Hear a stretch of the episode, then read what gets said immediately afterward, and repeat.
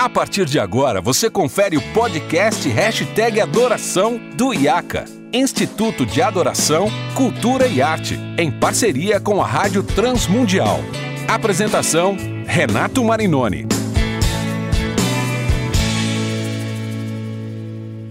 Olá, seja muito bem-vindo a mais um episódio do Hashtag Adoração.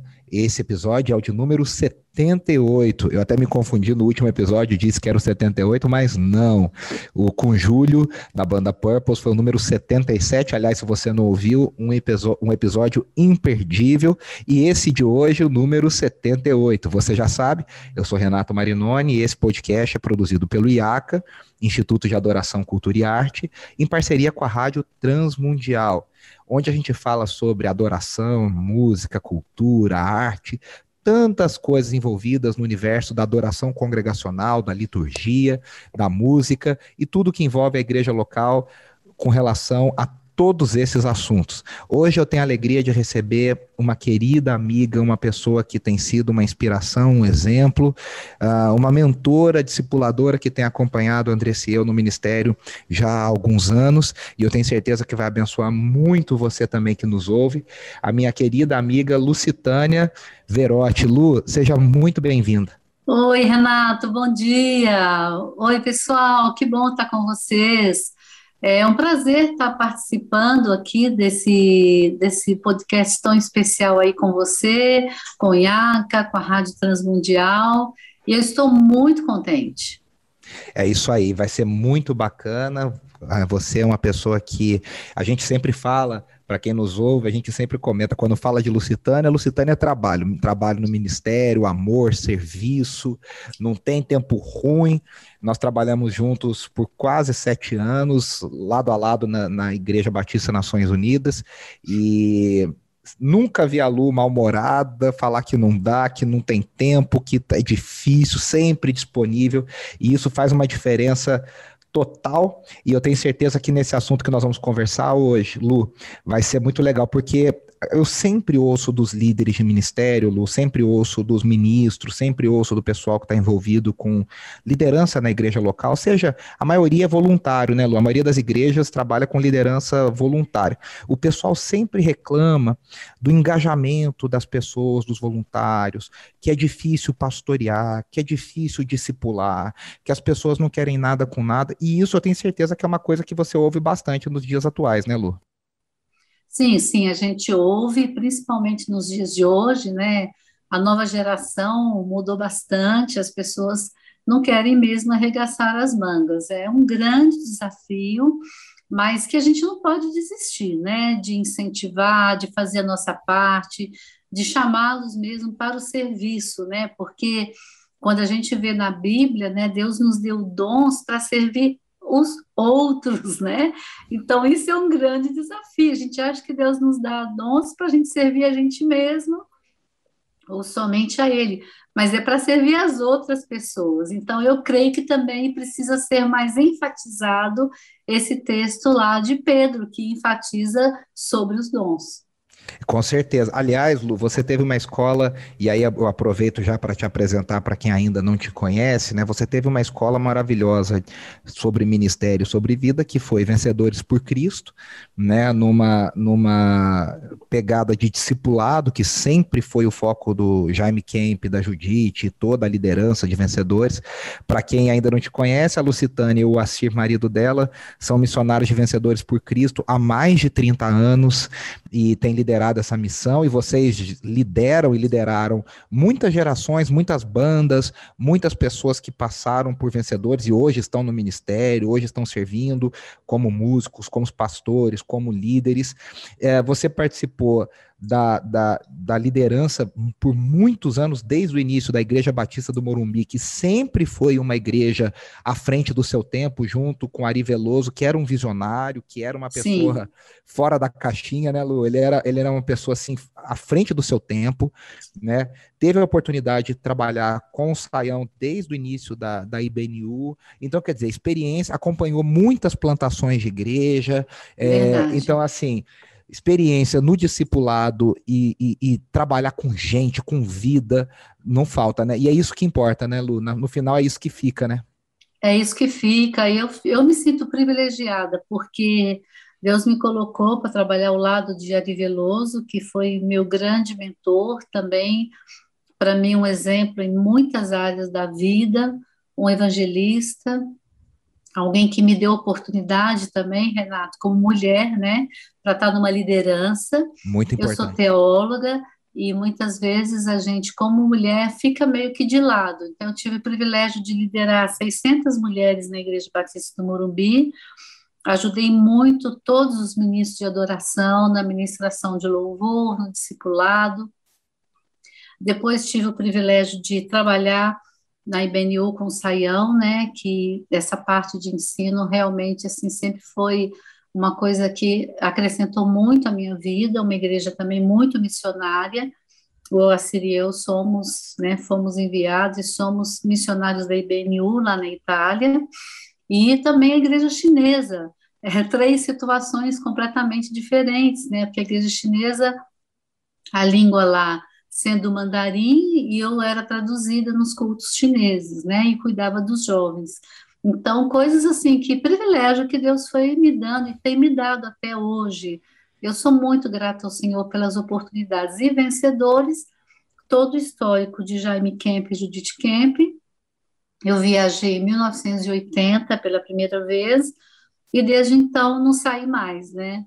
Hoje tem um outro líder de banda, mas o Acer é o presidente, estamos aí à frente da missão, passando esse momento difícil, como todos vocês, de pandemia, que não está fácil, mas a gente sabe que Deus tem dado criatividade e uma delas é isso que a gente está fazendo agora, né? Vocês estão nos ouvindo, né? Gravação, e a gente pode chegar nos corações de tantas pessoas. Então, isso tem sido algo maravilhoso no reino de Deus, da gente usar essa criatividade para comunicar a palavra, para comunicar os ensinamentos, para falar de adoração, tantas coisas importantes. Ô Lu, uma coisa que me impressiona sempre em você, que me ensina muito, eu sempre te falo isso, é que realmente não tem tempo ruim para você no sentido, né?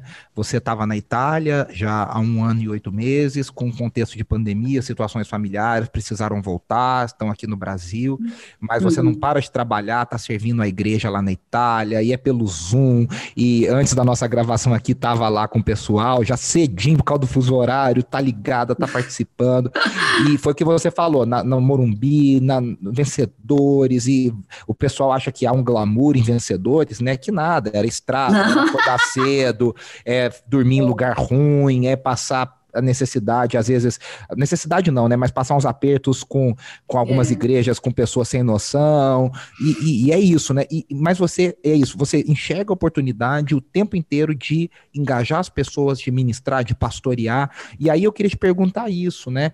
Qual que é o grande segredo, Lu, assim, que você aplica na sua vida para engajar as pessoas, para pastorear as pessoas, para discipular, para ter relacionamento. Eu queria que você uhum. falasse, porque as pessoas eles falam, ah, mas eu não consigo, eu não consigo ter relacionamento, eu não consigo chegar nas pessoas. E isso eu escuto muito de líderes, de pastores. E eu queria que você falasse um pouquinho sobre isso, assim, que, que, como que você enxerga esse papel de alcançar as pessoas? Uhum. É, a primeira coisa, Renato, é assim, disposição em fazer o trabalho. Porque o trabalho de, de discipulado, ele é um trabalho um pouco secreto, não é uma coisa visível, não é uma coisa que você está na frente da igreja, é um trabalho muito secreto e às vezes solitário, né? Porque você sai, atende uma pessoa, acaba aquela pessoa, você vai atender outra, então é uma coisa que praticamente é você, Deus e a pessoa, né? Então, disposição em fazer uma coisa chamado, né? Eu tenho o dom de pastoreio e então eu exerço esse dom na, no, no cuidado das pessoas e perseverança no sentido de não desistir da pessoa. É, eu é gosto é muito do, de, de olhar esse lado dos dons, né? Porque numa igreja, no ministério de adoração, nós temos muitas pessoas que têm muitas capacidades, mas elas estão meio que recolhidas ou por timidez, ou por não se achar útil, né? E eu sempre fui atrás daquelas pessoas mais escondidinhas, né? Porque eu sabia que ali eu iria conseguir muitos, muito proveito, muita coisa positiva, né? Eu sou cantora, mas não sou uma cantora que eu, eu não me considero uma cantora assim profissional no sentido de saber ler música, esse tipo de coisa, mas eu sou profissional porque eu exerci essa profissão, né? Exerço uhum. por muitos anos. Mas eu tive muitos, muitas alunas, alunos de canto, Renato, que chegavam na aula e assim completamente assim desafinados, né? Uhum. E eles saíam afinados. Não estou falando que saiu um excelente cantor, uma excelente cantora, mas saíam afinados, porque aquele princípio, né, do discipulado, canta o que você está ouvindo. Então, eu cantava, ouço o que eu estou cantando. Então, quantas vezes nos grupos da igreja eu colocava assim pessoas que tinham mais dificuldade do lado de quem já tinha facilidade. E eu sempre falava, ouça sempre quem está do seu lado, ouça, ouça. E essa pessoa, aos poucos, ela ia crescendo e ela se sentia parte do corpo, né? Ela não comprometia aquele grupo porque ela obedecia. Então, é um processo de discipulado que o líder de louvor, não adianta você só ir para o ensaio. Você tem que ter uma história de ensino, você tem que ter uma história de vida com as pessoas, né? Para a é. pessoa saber que pode contar com você. Então, eu tenho pessoas, Renato, que eu discipulei há 20 anos atrás, por exemplo, agora tem uma, uma mãe que eu discipulei há 20 anos atrás, e agora ela pediu para eu discipular a filha dela, eu estou discipulando a filha dela. Então, quando São laços que ficam, né? É, não, não acaba, Renato, não acaba, né? Então, acho que é isso, é disposição, perseverança, abrir mão, né, de algumas coisas que você acha que é o certo, né? Abrir mão, ter flexibilidade. Então, um líder de louvor nunca vai ter uma equipe super zero bala. Igreja é para servir. Então você faz aqueles, aquelas boas combinações. Quem tem aqui é mais firme, você coloca com aquela pessoa que não é tão firme assim, e as coisas vão acontecendo, as pessoas vão se aprimorando, vão se sentir usadas, vão se sentir motivadas para servir a Deus na igreja.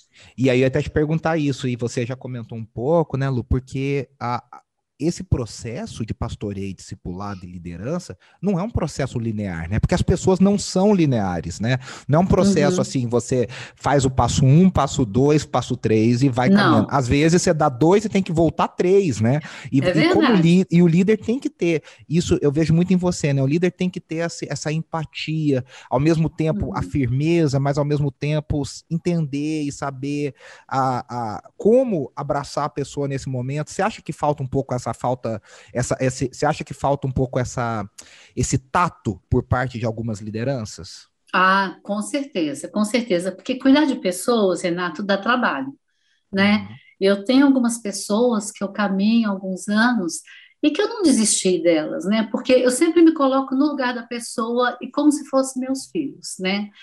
Então, eu tenho pessoas que eu caminho que, além de ter alguns problemas espirituais, tem problemas clínicos, né, psiquiátricos, psicológicos. E essas pessoas, muitas vezes, nenhum líder quer trabalhar com elas, né? Uhum. E eu sempre penso assim: se fosse minha filha, e se fosse meu filho, e se fosse eu? Então, eu me coloco no lugar das pessoas.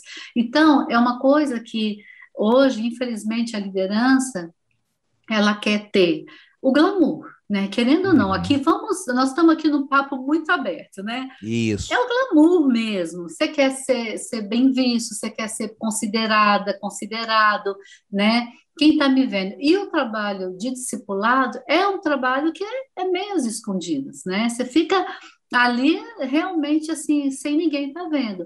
Mas é um trabalho que dá fruto, assim, muito grande. Por quê? Primeiro, a pessoa se sente amada, né? A pessoa se sente valorizada e motivada a servir.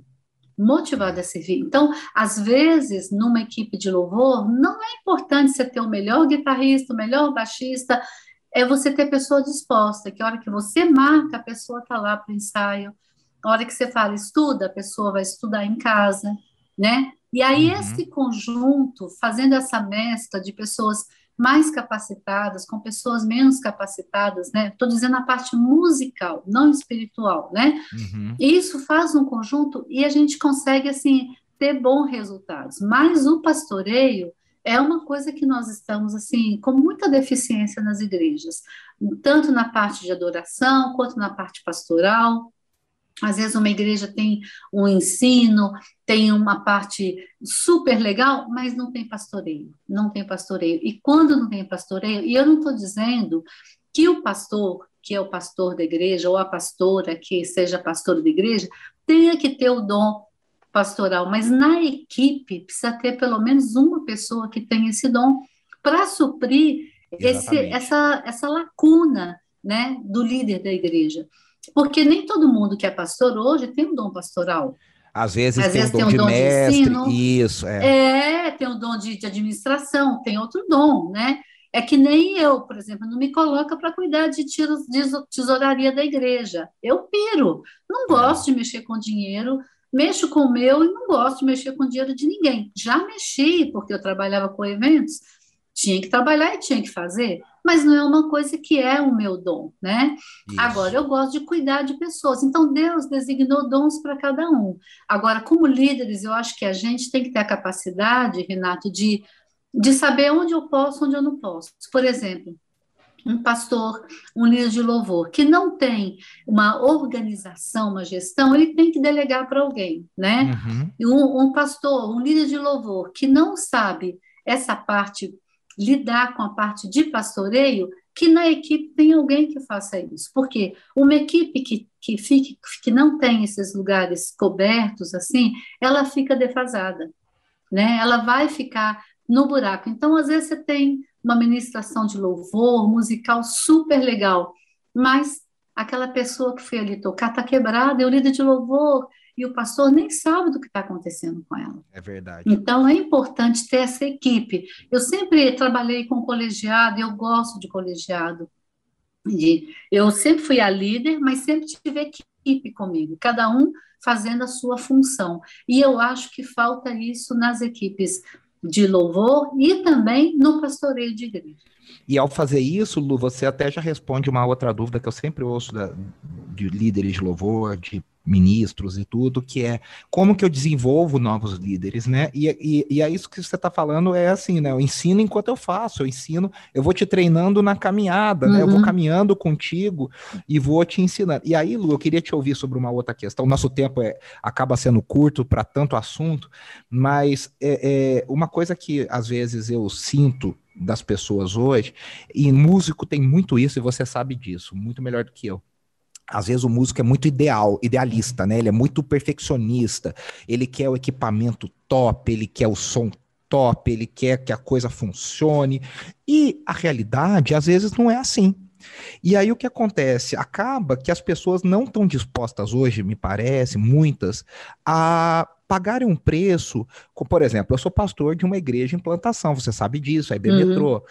Igreja em plantação é um trabalho difícil, é. né? É pra gente corajosa. Por quê? Porque você tem um orçamento muito limitado, você tem poucos voluntários, uhum. você tem uma, uma, série de situações. É muito mais fácil, às vezes o cara falar, ah, quer saber, eu vou pra uma igreja já estruturada, eu vou pra uma igreja que já tá boa, do que às vezes pagar o preço. E eu não tô nem falando só igreja em plantação, às vezes uma revitalização de igreja, uhum. às vezes um trabalho missionário, que você fala, poxa, você tem amigo, você tem um violão e o microfone não tem. Olha, você tem aqui uma bateria tem metade da bateria, mas o bumbo não funciona direito, tá rasgado, né?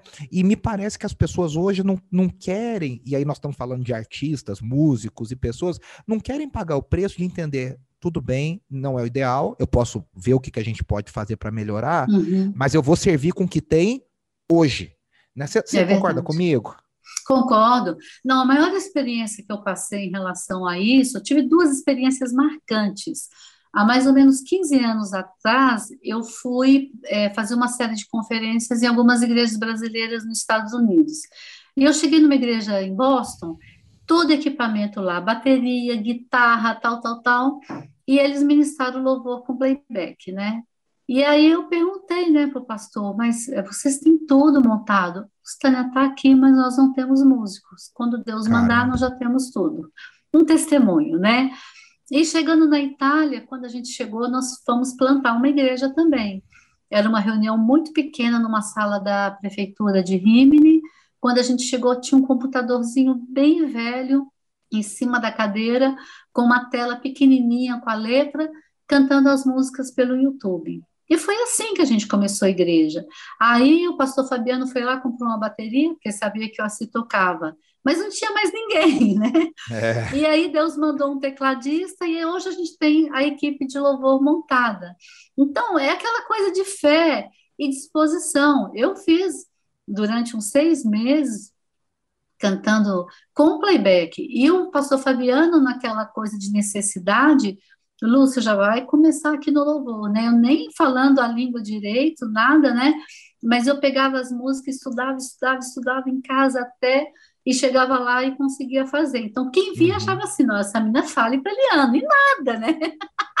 então, são coisas que, assim, eu sempre falo assim, Renato, se eu consigo, o outro consegue, né? Uhum. Então, eu acho que é uma questão da disposição e, e pegar o que tem, e fazer daquilo um, um, tempo gostoso, um espaço gostoso, um ambiente gostoso. Sabe que eu acho que falta muitas vezes, Renata, com tudo isso, esse acolhimento até o espaço, né?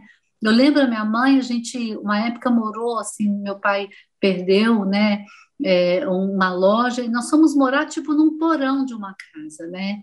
Mas aquele porão, ele era tão limpo, sabe? Aquele chão brilhando, né? O lanche da moçada era que suco, que eu nem sei se essa geração sabe o que é que suco, e pão com manteiga. Mas a nossa casa era tão acolhedora, era tão limpinha, tão arrumadinha. Então, eu acho que a igreja, fisicamente, tem que ser assim, sabe? Uma cara boa, um jeito bom, né? E você vê, hoje eu cuido da, da limpeza da igreja de Rimini, eu estou no Brasil.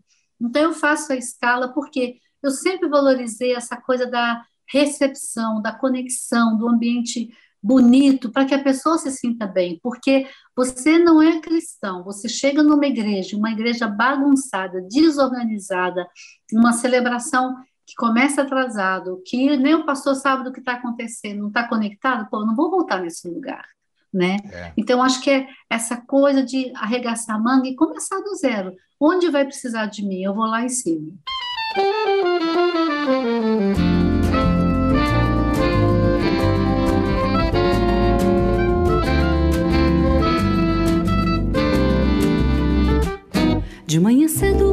Gente acorda, levanta da cama e faz tudo igual.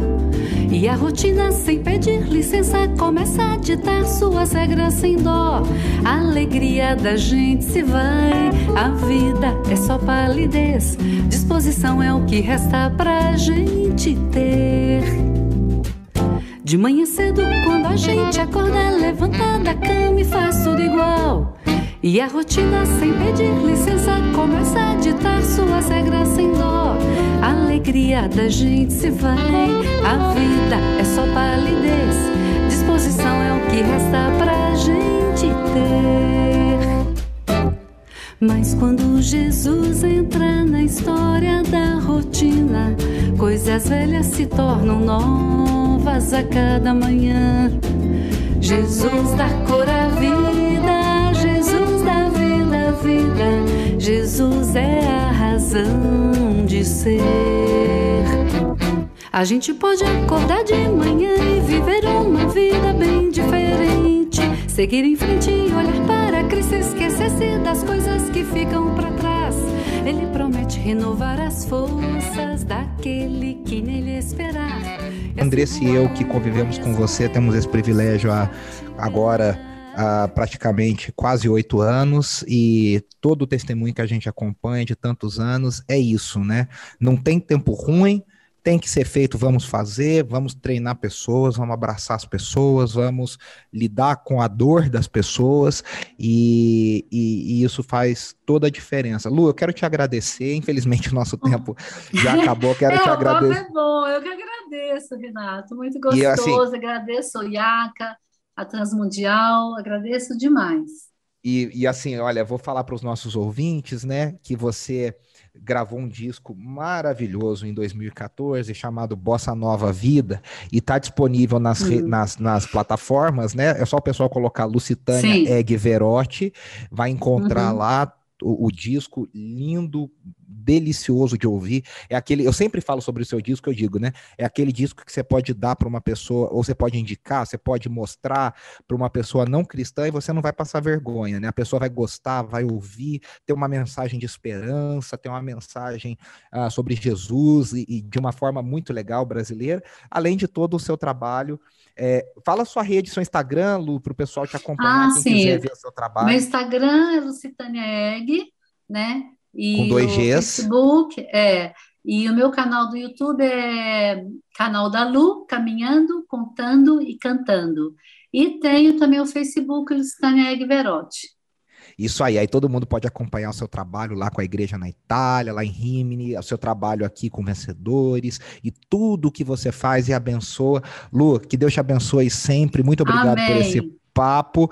E você que nos ouve, lembre-se, Compartilhe esse link com alguém, compartilhe o hashtag adoração com a sua equipe de louvor, com seus amigos, para a gente alcançar cada vez mais. Lembrando que você pode acompanhar todo o conteúdo do IACA lá no arroba IACA Brasil, no meu Instagram, no arroba Renas Marinoni, e também todo o conteúdo que a Rádio Transmundial produz lá no transmundial.org.br. Eu volto na semana que vem com mais um convidado muito especial e um bate-papo super, super, super relevante para a sua vida e para o seu ministério. Um grande abraço e até semana que vem.